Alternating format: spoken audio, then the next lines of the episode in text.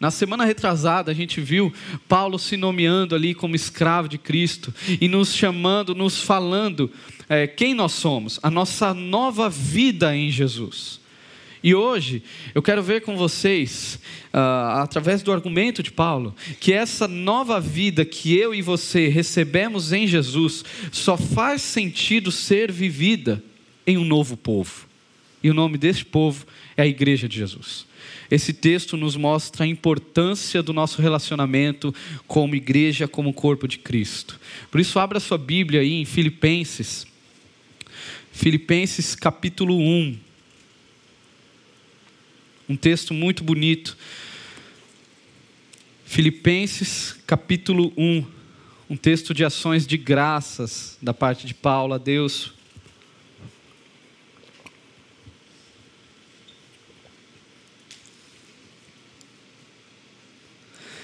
Filipenses capítulo 1, vamos ler do verso 3 ao 11. Agradeço a meu Deus toda vez que me lembro de vocês. Em todas as minhas orações em favor de vocês, sempre oro com alegria, por causa da cooperação que vocês têm dado ao Evangelho, desde o primeiro dia até agora Estou convencido de que aquele que começou boa obra em vocês vai completá-la até o dia de Cristo Jesus.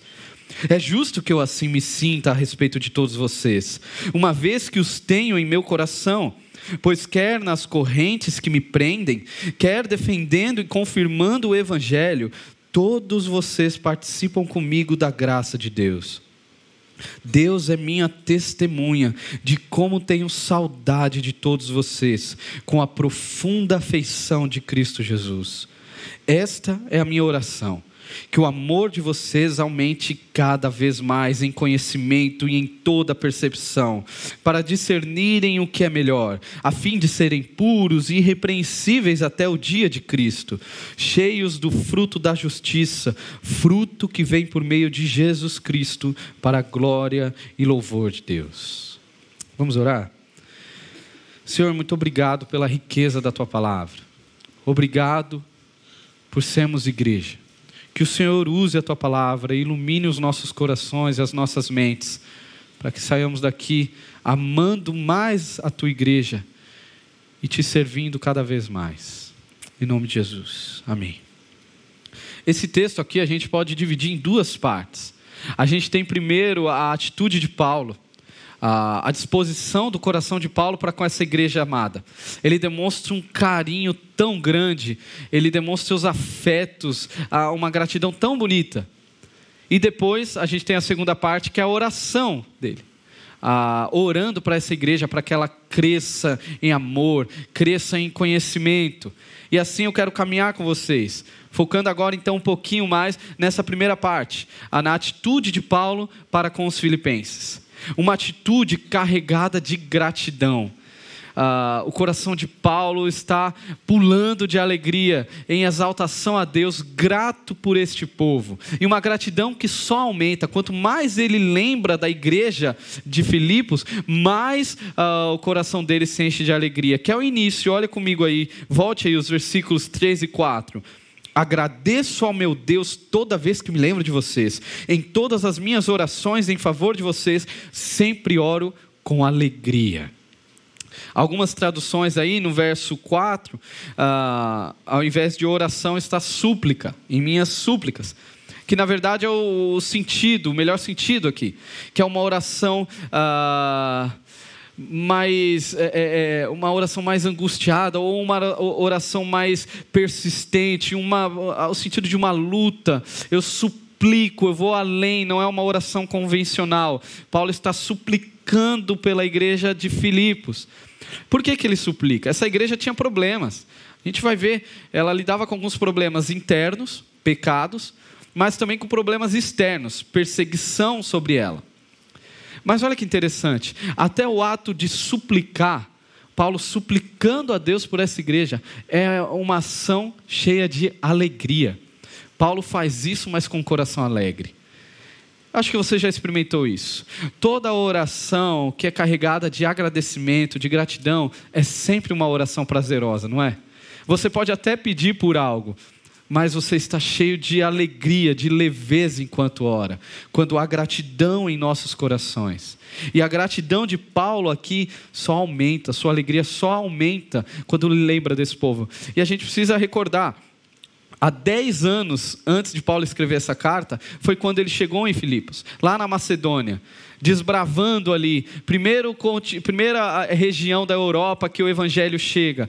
Paulo, ah, depois de 10 anos, onde tudo começou, agora estava preso, eh, provavelmente em Roma, bem distante de Filipos. Mas mesmo assim a sua gratidão, sua gratidão só aumenta quando ele recorda deste povo. Por que, que a gratidão dele aumenta? A gente tem duas razões aí. Uma razão imediata, versículo 5. Olha comigo o versículo 5. Por causa da cooperação que vocês têm dado ao Evangelho desde o primeiro dia até agora. Porque eu estou grato, eu estou grato pela cooperação que vocês têm. Ah, por esse engajamento que vocês têm. O movimento da igreja de Filipos é uma igreja, é, é um movimento muito bonito. Se você, eu não sei se você chegou a ler, mas vale a pena você ler Atos 16 para conhecer o contexto de como que essa igreja surge. O evangelho ali começa por uma mulher. Paulo vai pregar o evangelho, uma mulher, uma empresária ali, Lídia, ela abre o seu coração para Jesus. Deus abre o coração dela. Após Deus abrir o coração de Lídia, o que Lídia faz? Lídia abre as portas da casa dela para a igreja do Senhor começar. E aí depois a gente tem um carcereiro. Uh, acontece um milagre, terremoto, a, a, as cadeias, os portões caem, o carcereiro fica desesperado, achando que os prisioneiros vinham fugir. Ele já pensa em se matar, porque ele sabe as consequências que ele sofreria diante do Império Romano. E aí Paulo leva cura ah, o Evangelho traz cura a esse cidadão. Paulo mostra para ele: olha, ninguém fugiu e eu preciso te falar quem foi que fez isso aqui. E Paulo prega o Evangelho para esse carcereiro. Esse, esse carcereiro é, é, é curado na sua angústia. O que esse carcereiro faz logo depois? Decide cuidar dos, das feridas dos missionários. Paulo e Silas, machucado porque apanharam, ele leva os missionários para cuidar deles, das suas feridas.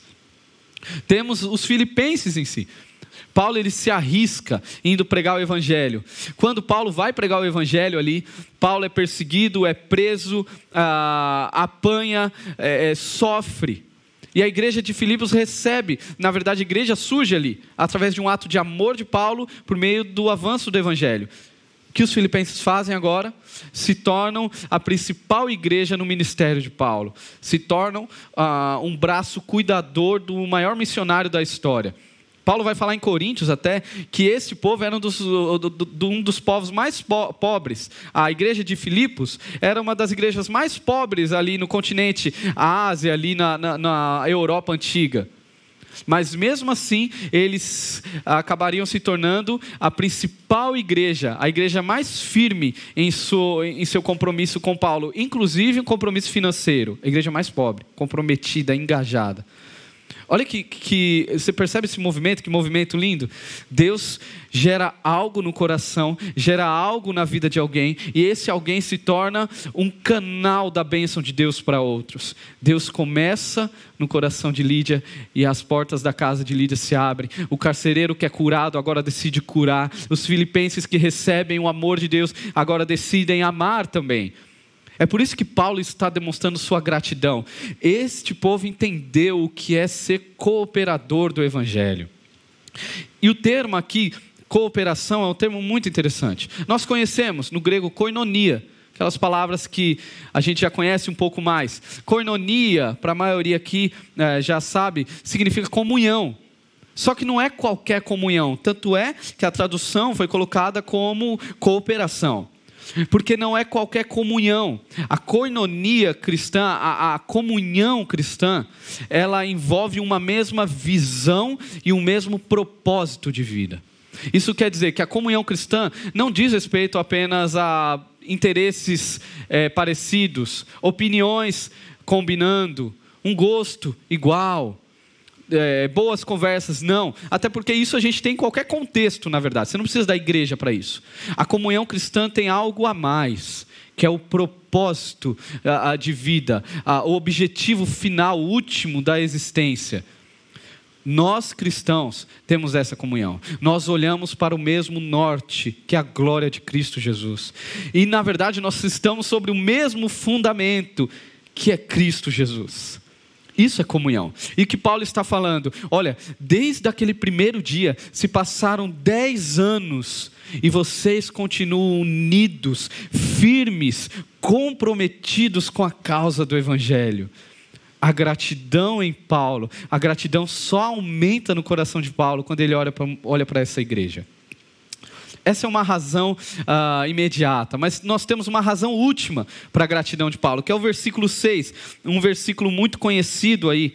Leia comigo. Estou convencido de que aquele que começou boa obra em vocês vai completá-la até o dia de Cristo Jesus um dos textos mais conhecidos e, de fato, um dos textos mais belos em todas as Escrituras. Ah, e esse texto já nos ajuda a ter uma boa é, compreensão da ação de Deus para com a gente. De início a gente já pode perceber isso. Lembrar que salvação é de Deus. Quem iniciou a obra foi Deus, aquele que começou a boa obra. O seu sim para Deus, o seu levantar de mão e confessar sua fé em Jesus não é o pontapé inicial. Na verdade, isso já é um resultado do que Deus fez em seu coração. A obra da salvação se inicia em Deus. E não é você que mantém a salvação de pé pela sua performance, pelo seu engajamento ah, cristão, não. Não é você que está segurando a mão de Deus, Deus que decidiu segurar a sua mão, por isso ela irá completá-la. Deus não solta a mão de ninguém. A partir do momento que ele te alcançou, a obra que ele começou em sua vida, ele irá completá-la. Salvação é coisa de Deus do início ao fim. Agora, esse texto ele não diz primariamente de algo uh, particular que Deus faz em nós, mas sim através de nós. A ênfase aqui não é o que Deus faz em mim, mas o que Ele faz através de mim. É o Evangelho que me alcança e me leva agora a pregar para outros. É o Evangelho da salvação. Paulo está falando: olha, a obra que Deus começou em vocês de salvação nessa cidade, ela irá continuar. E fiquem tranquilos, porque quem conduz essa obra é o próprio Deus. Eu não sou o fim último da ação de Deus. A gente até gosta de cantar, né? Ah, olha, Deus deixou as 99 ovelhas para me alcançar. Que ousado amor. E de fato, Deus fez isso. Só que no momento que ele me alcança, eu deixo de ser a centésima ovelha perdida e vou agora para o grupo das 99 ovelhas. E Deus continua a salvar outros. Você não é o fim último da ação de Deus na história. Você é um meio. Se Deus te salvou, é porque Ele deseja que outros sejam salvos através de você. Você se torna um canal. A obra de Deus continua e você agora se torna um participante uh, da obra de Deus na história. Você é, é a ideia de um tijolo. Eu não sei muito bem como que um tijolo é feito, confesso, mas eu imagino que dê trabalho. Ah, agora imagine, você vai comprar, construir uma casa. Eu acredito que você não gostaria de que o, a pessoa responsável chegasse para você e falasse: olha, está tudo pronto, um baita trabalho, e eu vou te dar aqui 200 tijolos. Ó, um tijolo de primeira qualidade, muito trabalho. Você ia, o que você ia fazer com esse tijolo? Eu não falo nem que você ia colocar na sua estante, porque você nem tem casa para colocar na estante. Você não tem o que fazer com um tijolo pronto. Esse tijolo precisa se juntar com outros e formar, sim, o seu fim último, que é a casa, que é o prédio, seja o que for. O fim último da obra de Deus não acaba em mim. Deus me alcança na minha individualidade, isso é verdade. Deus me conhece pelo nome, meu nome antes da fundação do mundo. Deus já sabe quem você é. Deus não te trata no genérico como um povo, não. Deus te olha na sua individualidade. Entretanto, quando Deus te alcança, Ele te conduz agora a viver dentro do corpo de Cristo. É um Deus que te atinge na individualidade, mas te puxa agora à comunidade. Isso é igreja. O fim ah, da salvação em você não é em você, mas através de você ser bênção no contexto da igreja e para todos os povos da terra. A razão última da gratidão de Paulo a Deus pelos filipenses é porque Paulo sabe que os filipenses só podem perseverar do jeito que perseveram, é porque eles foram objeto da perseverança divina. Deus está fazendo algo nessa igreja. Olha que encorajamento. Lembre-se, Paulo estava preso. Em meio à escuridão da cadeia, em meio à, à solidão ali, uh, às dificuldades, uh, os medos, numa cadeia. Paulo está encorajando esse povo, está consolando, está mostrando a grandeza da obra de Deus na vida deles. Podemos olhar para nós hoje e ter certeza de que a obra que Deus começou na Igreja Batista Zona Sul, Ele é fiel e irá completá-la até o dia de Cristo Jesus. Independente do que aconteça, o dono dessa igreja é Deus, é Jesus. Irmãos, seja o que vier lá de fora, seja os problemas que enfrentarmos aqui, dependente do que aconteça, a obra que Deus começou, Ele irá completá-la. Que grande encorajamento. E já podemos tirar uma lição disso. Se existe uma placa que a gente precisava colocar na gente, é: estamos em obras. Você precisa lembrar do seu irmão constantemente: olha, eu estou em obras. E o seu irmão precisa ser lembrado que você está em obras constantemente. E nesse processo de estar em obras, ah, que haja gratidão em nosso coração. Quando a gente vê aquele amigo que antes tinha dificuldade de ter uma vida com Deus, de ter um relacionamento constante com Deus, e agora começa, começa a dar passos e você vê, uau, esse cara está se aproximando mais de Jesus. Aquele casal, aquele casamento que parecia estar perdido, e quando há Jesus ali, o evangelho começa a restauração isso deve haver gratidão em nós. Deus está fazendo, Deus está se movendo em nossa comunidade. Isso deve gerar gratidão. Ao mesmo tempo, deve gerar em nós paciência. De lembrar que não estamos em um contexto de perfeição. Se tem uma coisa que eu lembro em Nayara constantemente, quando eu dou um vacilo e ela briga comigo, e aí, como um bom marido, eu falo que nunca mais vou fazer, e como um ótimo marido, no outro dia eu acabo fazendo a mesma coisa. E aí a minha fala para ela, olha, amor, relaxa, estou em obras. Lembre-se disso. Lembre-se disso. E confia que quem está na frente garante que vai dar certo. Não vai por mim, não. Mas Deus está fazendo algo em mim e eu sei que Ele vai me transformar. Então lembre-se, estou em obras. Pensando aqui, eu lembrei de um, de um, um gibi, cara, que eu li com o Benjamin ah, de uma historinha ali que era do Mickey e do Pateta, quando eles se deparam com uma cidade chamada Perfeitópolis. Eu nunca imaginei usar Mickey e Pateta numa mensagem, mas faz todo sentido agora. Eles chegam nessa cidade, Perfeitópolis, nome. Mickey já revoltado com as atrapalhadas do Pateta. O Pateta é o típico aquele crente, sabe, da nossa igreja, atrapalhado, 30 anos de igreja, fala, fala umas besteiras que você fala, meu, como esse cara ainda fala essas besteiras? É todo errado, chega atrasado, atrapalha todo mundo, bagunça tudo. É o pateta. Mickey, satisfeito com ele, fala, cara, sai fora.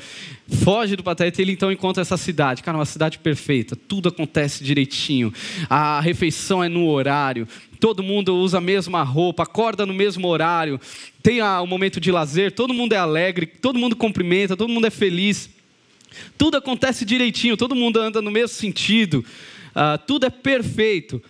Porém, quando ele, o Mickey, ele dá um deslize, ele pisa onde não deveria pisar, ele percebe a enrascada que ele estava. Todo mundo se volta para ele, ficam revoltados com ele. Como que você pode agir assim? Você fez algo que ninguém faz aqui.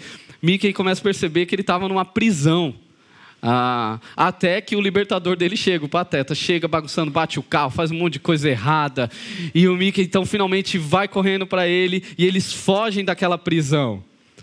Às vezes a gente está em busca da igreja Perfeitópolis. Ah, por mais que a gente saiba, eu sei que você sabe, que não pega bem você, como crente, falar que você quer uma igreja perfeita. Você nunca vai falar isso.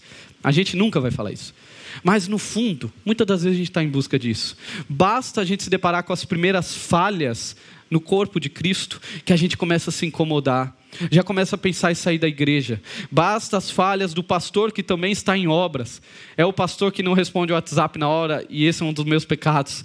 Ah, e aí você olha e fala assim: não, e, começa a ficar revoltado. Não, esse pessoal não dá atenção. Basta uma conversa torta ali, um incômodo. Ah, algum problema que você tem, algum problema de relacionamento, alguma programação que você não concorda que aconteça, você já começa a olhar para outra igreja e pensar: não, esse daqui não é o meu lugar. E qual é o critério que você está avaliando? No final das contas, você está em busca de uma igreja que seja perfeita para você. Cuidado, você está caindo numa baita prisão no seu coração, porque você nunca vai conseguir parar em nenhum lugar, porque não existe, não existe. Ah, e se existisse, seria uma grande prisão. Estamos em obras. Deus está fazendo algo novo em todos nós. Precisamos ter paciência com as falhas de um para com o outro. Paulo ele vai tratar com as falhas desse povo e a gente vai ver. Paulo ele trata com as falhas dos filipenses, mas isso de forma nenhuma diminui o seu amor e o seu carinho que ele tem por essa igreja. Olhem comigo esse carinho no versículo 7 e 8.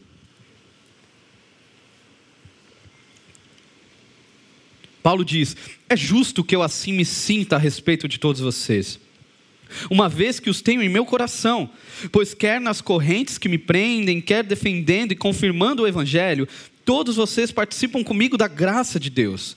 Deus é minha testemunha de como tenho saudade de todos vocês, com a profunda afeição de Cristo Jesus.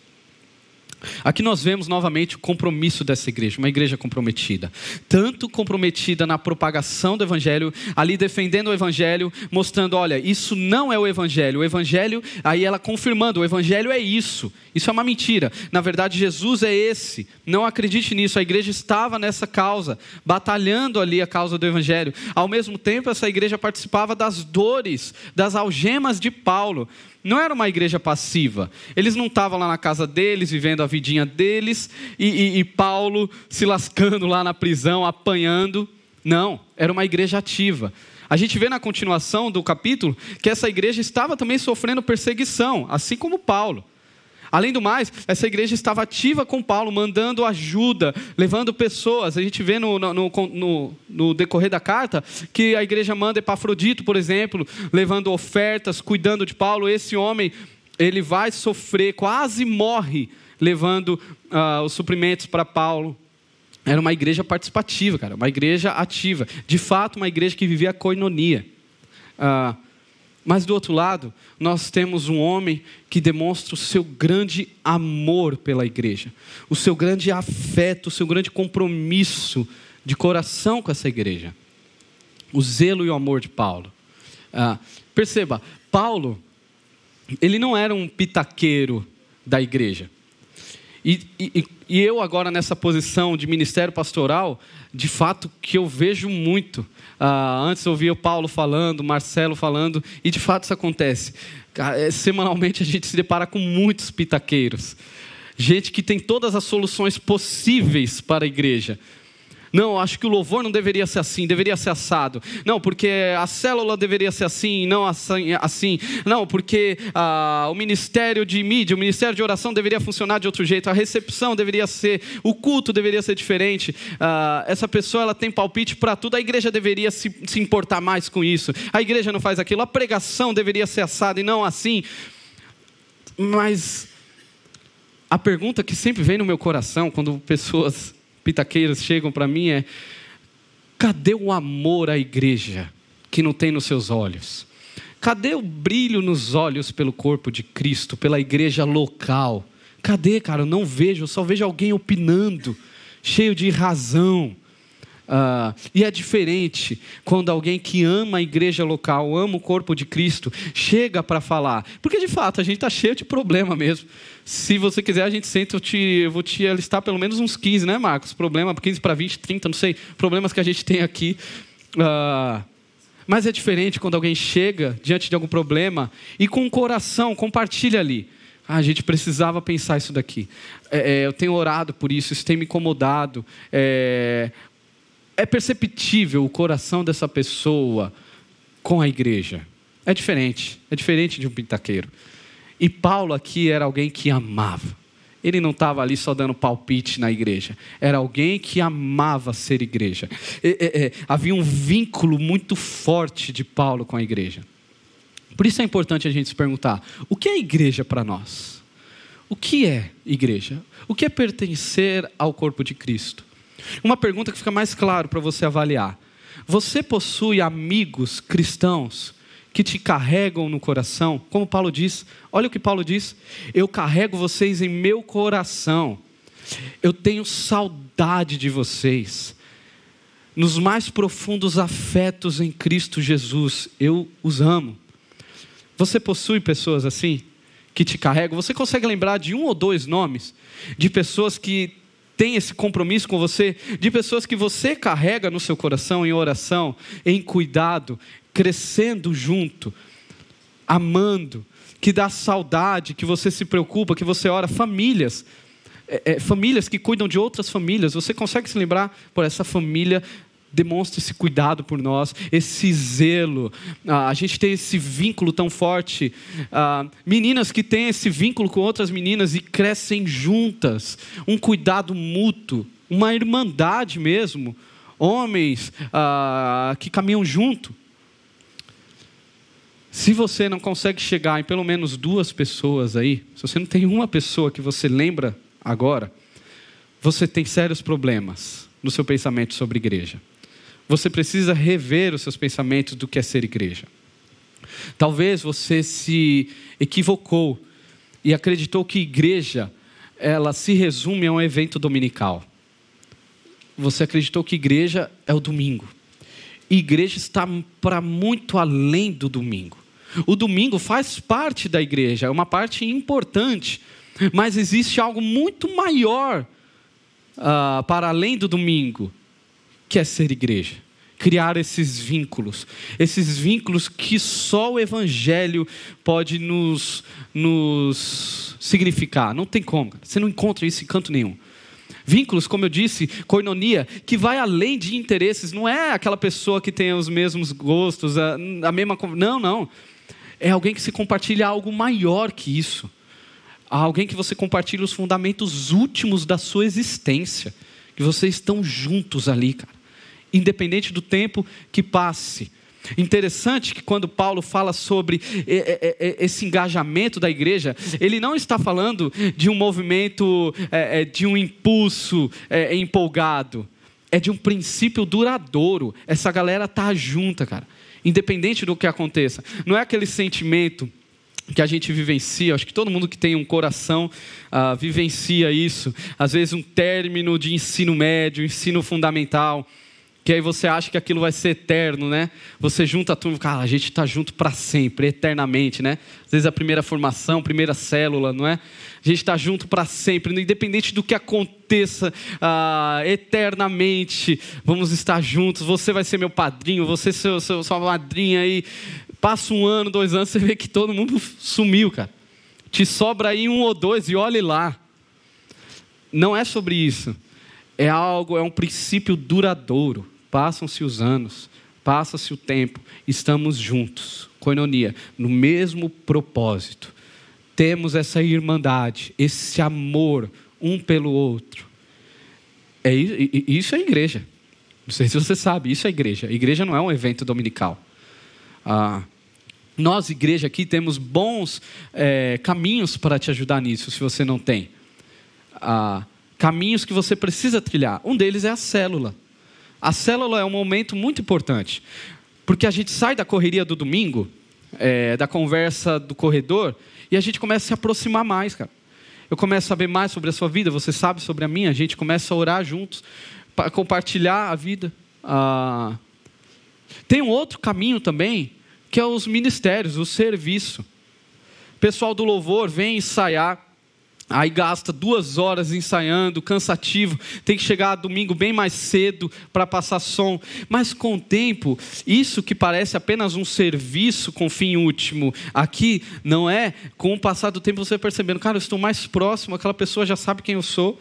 Eu acabei de chegar, essa pessoa já me conhece, a gente já está compartilhando vida. Ou eu estava aqui há muito tempo e agora, quando eu comecei a ajudar na cantina, estou servindo aqui, é, é, essa pessoa já, já ora por mim, já pergunta, já manda uma mensagem. A gente está se aproximando na correria da recepção ali, vai dar certo, não vai, tem que colocar cadeira, não coloca. Quando eu vou ver, aquela pessoa que está servindo comigo começa a criar um laço maior. E na verdade, as pessoas às quais a gente batalha junto, geralmente são as pessoas que a gente cria os elos mais fortes, as pessoas que lutam com a gente.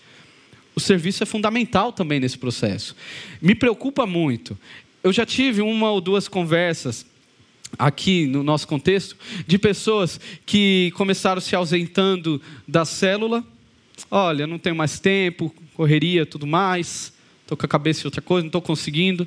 Já já essa pessoa chega e fala assim: olha, eu não vou estar conseguindo servir no ministério, vou sair um pouco, é, e se ausenta de tudo. E essa pessoa, ah, ela começa a ficar é, é, fora do âmbito da segurança da igreja ali, da, das redes de relacionamento, de cuidado. A ponto, por exemplo, de chegar para mim, e eu ouvi isso de fato, a pessoa reclamar: não, mas ninguém mandou uma mensagem para mim, para minha, para minha filha, para minha esposa, ninguém falou nada no momento importante da minha vida. E a minha pergunta para essa pessoa foi: mas aonde você está na igreja? O que é igreja para você? Você não está vinculado a um grupo pequeno, então não tem ninguém perto de você. Você não está mais em ministério, então ninguém está próximo, ninguém está sabendo o que está acontecendo. Você acha mesmo que a gente consegue ter uma noção de tudo que acontece no domingo, onde passam aqui talvez 400 pessoas? Uh, novamente, o domingo é uma ferramenta, não é o fim último. Cuidado. Cuidado com essa ausência. Cuidado com a ausência no serviço. Cuidado com a ausência nos grupos pequenos. A gente não espera você servindo ou participando para fazer o nosso evento acontecer. De forma nenhuma, a igreja não é fundamentada em evento e a igreja não precisa do seu serviço. Uh, a igreja não precisa do meu serviço, a igreja precisa de Jesus. Uh, isso é um cuidado para você. Servir a Jesus no âmbito da igreja é, é, é um cuidado do próprio Cristo à sua alma. Entenda isso. Não é um favor que você faz, é um favor que você recebe. Servir é um favor recebido da parte de Deus. E se você é um crente em Jesus, isso é básico, natural. Todo aquele que é crente em Jesus, ele vai se envolver com a igreja de Cristo e vai servir uns aos outros. Esse é o caminho natural de todos aqueles que nasceram de novo. Isso não quer dizer que seremos blindados dos problemas, logicamente que não. Você provavelmente vai ser alvo de fofoca dentro da igreja. Você vai ser alvo de desentendimento. Ah, você vai receber uma palavra torta que você não vai gostar. Você vai ficar chateado. Isso não nos blinda. A pergunta é: o que, que a gente faz com isso? Isso vai dominar nossos corações ah, a ponto da gente se tornar aquele crente amargo, sabe? É, a gente sempre conhece alguém assim. Se você é alguém assim, Jesus, eh, nós amamos você, viu? Fique tranquilo, em Jesus. A gente ama. É difícil, mas a gente ama. Mas essa pessoa que é assim, ela é sempre uma pessoa muito complicada. Sendo sincero, essa pessoa é chata, não é? Você vai falar com ela, aquela pessoa que, não, não vou para a igreja, não, é tudo igual, tudo é a mesma coisa. Não, ele e aí critica, fala tudo, cara, chato essa conversa, não é? É chato porque quando essa pessoa começa a falar, eu estou olhando para ela e estou ficando, você é tudo isso que você está falando, cara toda essa chatice, todos os problemas que você fala da igreja, resumem quem é você, cara. Você não percebeu que você está olhando para um espelho. Cuidado com a, a amargura que pode dominar seu coração. A gente vai enfrentar problemas porque estamos em obras. Estamos em obras. Ah, que Cristo te ajude a ter este amor pela igreja. E essa atitude de gratidão e amor de Paulo, então, resulta na sua oração uma oração muito linda que ele faz, que é a segunda parte aqui, a oração de Paulo aos Filipenses. Olhe comigo aí o versículo 9. Esta é a minha oração, que o amor de vocês aumente cada vez mais em conhecimento, em toda a percepção. Paulo, ele não está pedindo algo novo aqui. Paulo ele pede pela potencialização de algo que essa igreja já tem. É uma igreja que já desenvolve o amor de Deus. Paulo está falando, olha, isso precisa aumentar em vocês. E a ideia aqui não é apenas do exercitar o amor, mas sim de que o oceano do amor invada os nossos corações de tal maneira que transborde os limites que há em nós, a ponto de é, é, transbordando, atingir os outros. É o amor de Deus que me alcança de tal maneira, cada vez mais profundo, que eu não vejo outro caminho senão em amar o outro. João vai falar isso. Olha, se você diz que ama a Deus, mas não ama a pessoa do seu lado, o outro, isso é uma mentira, cara. Você não ama a Deus. Porque é natural, quando o oceano do amor de Deus nos atinge, que isso acabe transbordando na vida de outros. E o amor aqui não é a ideia que a gente tem hoje, né, do sentido mais emotivo. Não. Aqui a ideia do amor é, envolve um relacionamento pactual de compromisso.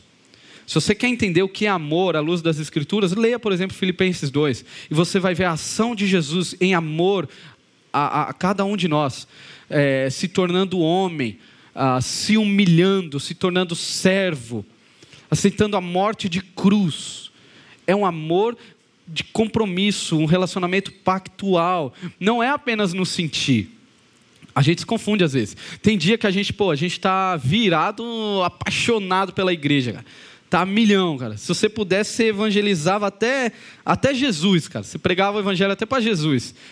Você tá doido, apaixonado. O culto é às 19, você chega às 16. Limpa o chão quatro vezes. Arruma as cadeiras, conversa com todo mundo, cumprimenta. Tá louco por Jesus, apaixonado por Deus, ah, desesperado aí em seu coração. Aí no outro dia, você já não está tão assim, está meio desmotivado Acordou, cara, não estou afim de ir para a igreja. Não estou afim de ver a galera. Estou preferindo ficar em casa. Sabe o que Deus te manda? Você amar, mesmo sem sentir.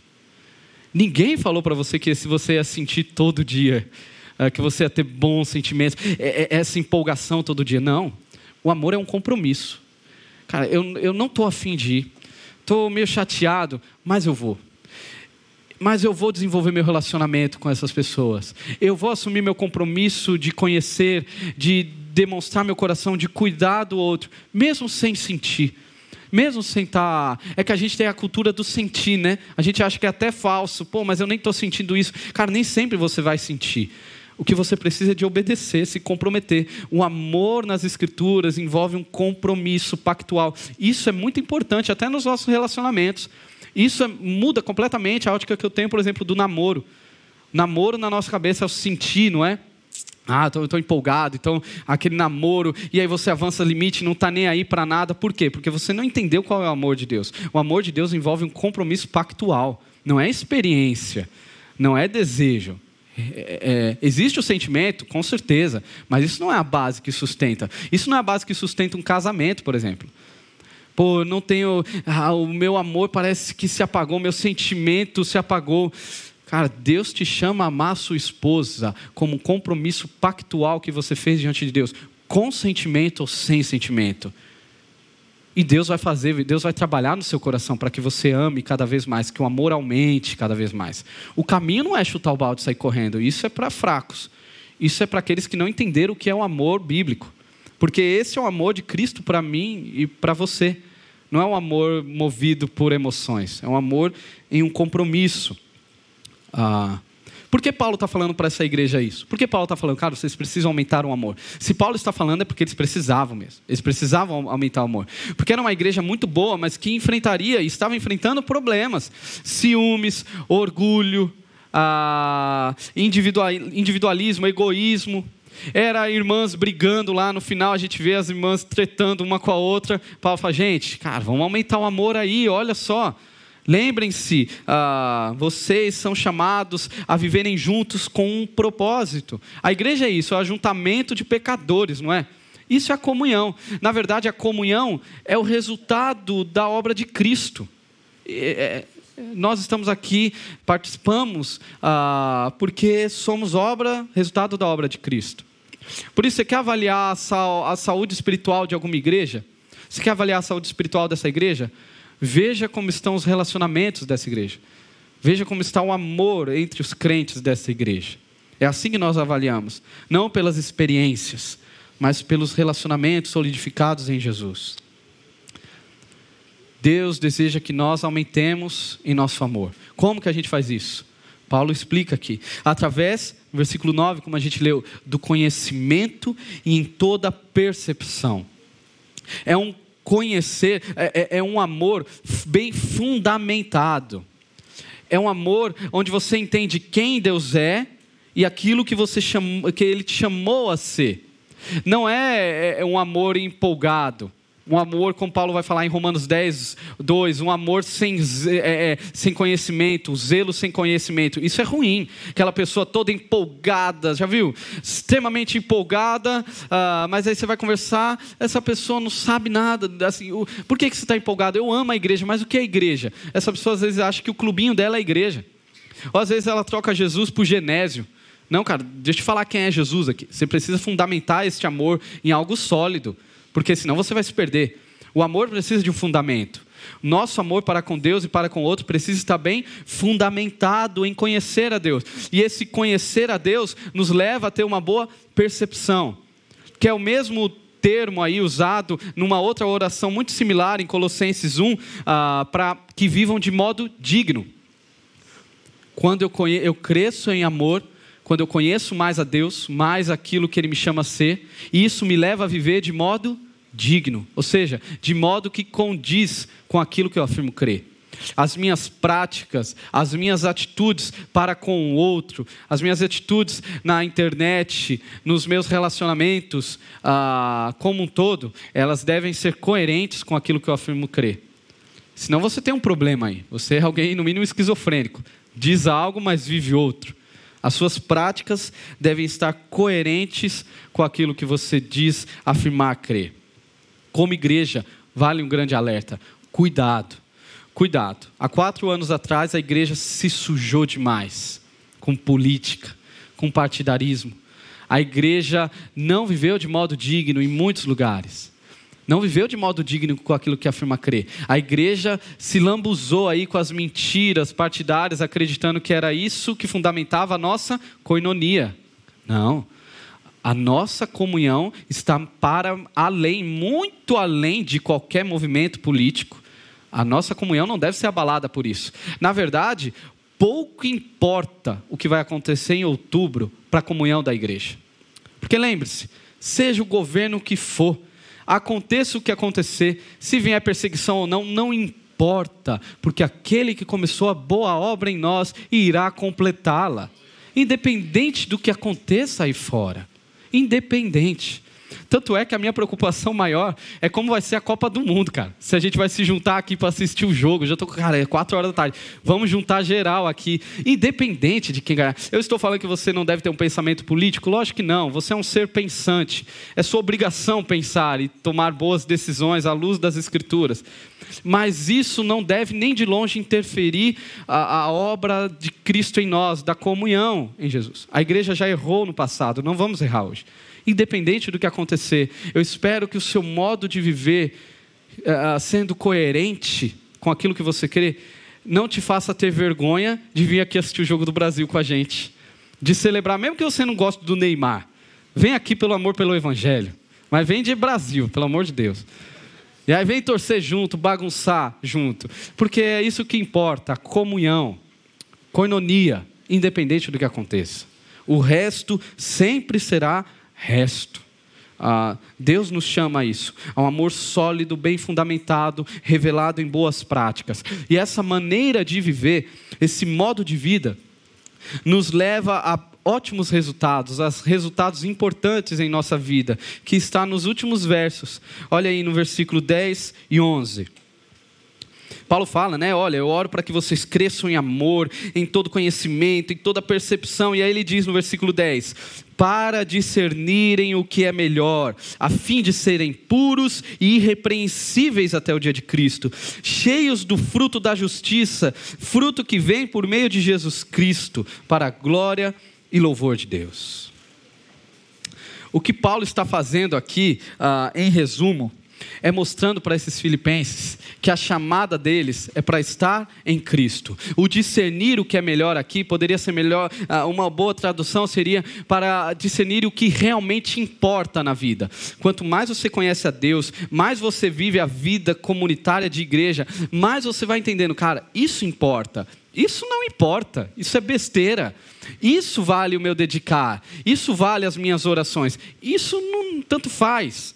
Ah, você vai crescendo nisso, você vai se tornando mais puro, irrepreensível. Os, os frutos, o fruto da justiça vai sendo evidenciado em sua vida. Olha os resultados que preciosos Uh, e tudo isso só acontece na pessoa de Jesus Cristo. É impossível você viver isso sem Jesus. É impossível você ter um olhar para o que realmente importa sem Jesus. É impossível você ter uma vida pura, santa e irrepreensível sem Jesus. É impossível ter o fruto manifesto da justiça em seu coração se não for através de Jesus. Sabe o que Paulo está fazendo com os filipenses? Ele está pegando os seus amigos filipenses e empurrando eles para Jesus. Cara, você precisa de Jesus. Aí chega um amigo e fala: Olha, eu estou passando por isso, por aquilo. Cara, você precisa ir para Jesus. Não, eu estou bem, estou vivendo legal. Agora você precisa ir para Jesus. Paulo está empurrando a todos a viverem sobre os méritos da cruz. Deus nos chama a isso, a viver pelos méritos da cruz, a crescermos como crentes em Jesus, a, a, a amarmos mais, a crescermos um para, um para com os outros. Deus quer nos conduzir a isso, a viver de maneira digna, que o nosso compromisso fora revele o nosso coração em Jesus. Essa é a oração de Paulo. Que oração linda, né? Uh, oração com propósitos aí, com propósitos que às vezes extrapolam as nossas orações. Paulo ora pela propagação do evangelho e para que os crentes continuassem crescendo. Interessante que essa é a mesma oração que ele faz para a igreja dos Colossenses, para a igreja ali em Efésios, mesma oração. Uh, o desejo de Paulo é que o evangelho seja propagado através da, da igreja e que essa igreja cresça em Jesus esses motivos às vezes não estão nas nossas orações, eles extrapolam nossas orações. Os motivos naturais que a gente costuma orar um pelo outro, até por nós, pela saúde, família, não é? trabalho, ah, são motivos ruins? Não, são plausíveis. Mas existe algo maior ainda a ser orado, que Deus está te chamando a orar. Existe algo maior ainda para você clamar para, pelo seu irmão. Você já orou para um amigo seu, para uma amiga, para uma família, para alguém próximo seu? Você já orou a Deus para que essa pessoa conheça ainda mais o amor de Jesus? Sua oração já foi assim: Deus, Encha essa pessoa do seu amor, que ela descubra os tesouros é, insondáveis que há no coração de Cristo Jesus, que essa pessoa desbrave um caminho único em Jesus, que ela perceba que todos os relacionamentos dela, toda a visão de futuro dela precisa ser totalmente afetada pela obra de Jesus. Você já fez essa oração para alguém? Você precisa orar assim. Você já orou pela igreja assim, com gratidão? Deus, obrigado. Obrigado porque o Senhor tem feito grandes coisas em nós e através de nós. Nossas orações precisam ser carregada por, carregadas por esse amor. Na verdade, esse amor é uma marca dos discípulos de Jesus. Somos chamados a orar assim. Somos chamados a olhar para o outro assim. A ideia do cristianismo individualista, isso é uma mentira, isso não existe. Cristo morreu por um povo, Cristo fundou um povo. Cristo gerou um povo, ele criou, ele sustenta esse povo, ele dirige esse povo, ele governa esse povo e ele deu um propósito a esse povo. Essa é a obra de Cristo Jesus. A obra de Cristo Jesus se resulta na igreja, no corpo, no corpo vivo dele. Não se resulta em ONGs, não se resulta em empresas, não se resulta em faculdades, se resulta na igreja de Jesus. Foi por isso que Cristo morreu. Cristo morreu por aqueles que são seus. Que haja gratidão em nós. Que Deus enche o seu coração de gratidão por pertencer à igreja de Jesus, por fazer parte da igreja local. Que Deus faça com que você enraize os seus relacionamentos, que você tome atitudes para enraizar seus relacionamentos um para com o outro. Para que você fure a bolha aí do convencional, daquele olhar dominical, daquela conversa rápida. E aí, tudo bem? Tudo, tchau. É, tudo na paz? Tudo. Não, que você vá além disso. Que você consiga olhar para o outro e afirmar: olha, você pode orar por mim? E aí você consiga abrir seu coração. Ó, oh, eu estou passando por isso, você pode me ajudar? Cara, eu queria você mais perto da minha vida. Ah, você se abrir.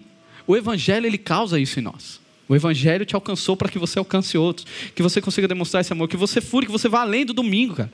Marque encontros para além do domingo, abra sua casa para receber, convide alguém para comer na sua casa, para almoçar, para jantar, tomar um café. Uh, eu abro aqui também, estou aberto a convites para comer, principalmente. Lembre-se que eu tenho o Benjamin e você conhece a fama dele, vou comer tudo. Abra sua casa, cara, para reforçar, fortalecer os vínculos Tenha pessoas que te carregam no coração. Se não, cuidado, você não entendeu o que é ser igreja. Que Deus faça essa obra em nós, que venhamos crescer em amor, orando uns para com os outros. Uma oração que clama para que os nossos amigos, os nossos irmãos amados, conheçam e desfrutem ainda mais de Jesus. A obra de Jesus se resulta nisso. Jesus rasgou o véu, nos deu livre acesso a Deus, mas também nos deu agora o acesso de irmandade um para com os outros. Por isso que estamos aqui na presença dele e podemos cantar que viemos adorar como um só povo, um só corpo, feitos em um só batismo em Cristo Jesus. Esse é o povo de Jesus que você faz parte. Vamos orar? Senhor, muito obrigado, Deus muito obrigado porque o Senhor decidiu nos alcançar. E o Senhor nos chamou a um novo corpo, um novo povo. O Senhor nos chamou a ser igreja. Obrigado, Deus. E que Deus nos livre da maldição de não ser igreja. Que o Senhor nos guarde em Ti. Que o Senhor nos leve a construir de fato relacionamentos fundamentados, sólidos no amor do Senhor que os nossos corações se abram, mas que nossas casas se abram, que as nossas vidas sejam compartilhadas uns com os outros. Nos ajude, Deus, a crescer em amor, em conhecimento, a demonstrar o nosso amor a Ti através do outro. Que essa igreja, a Batista Zona Sul, seja conhecida como uma igreja que ama, uma igreja que vive o teu amor, que tem o oceano do teu amor transbordado nos relacionamentos. Nos ajude, Deus que a tua palavra fortaleça cada um aqui, encoraje cada um aqui, que nos faça lembrar que o Senhor, aquele que começou a boa obra, irá completá-la no dia de Cristo Jesus. Te louvamos, Deus, gratos, em nome de Jesus. Amém.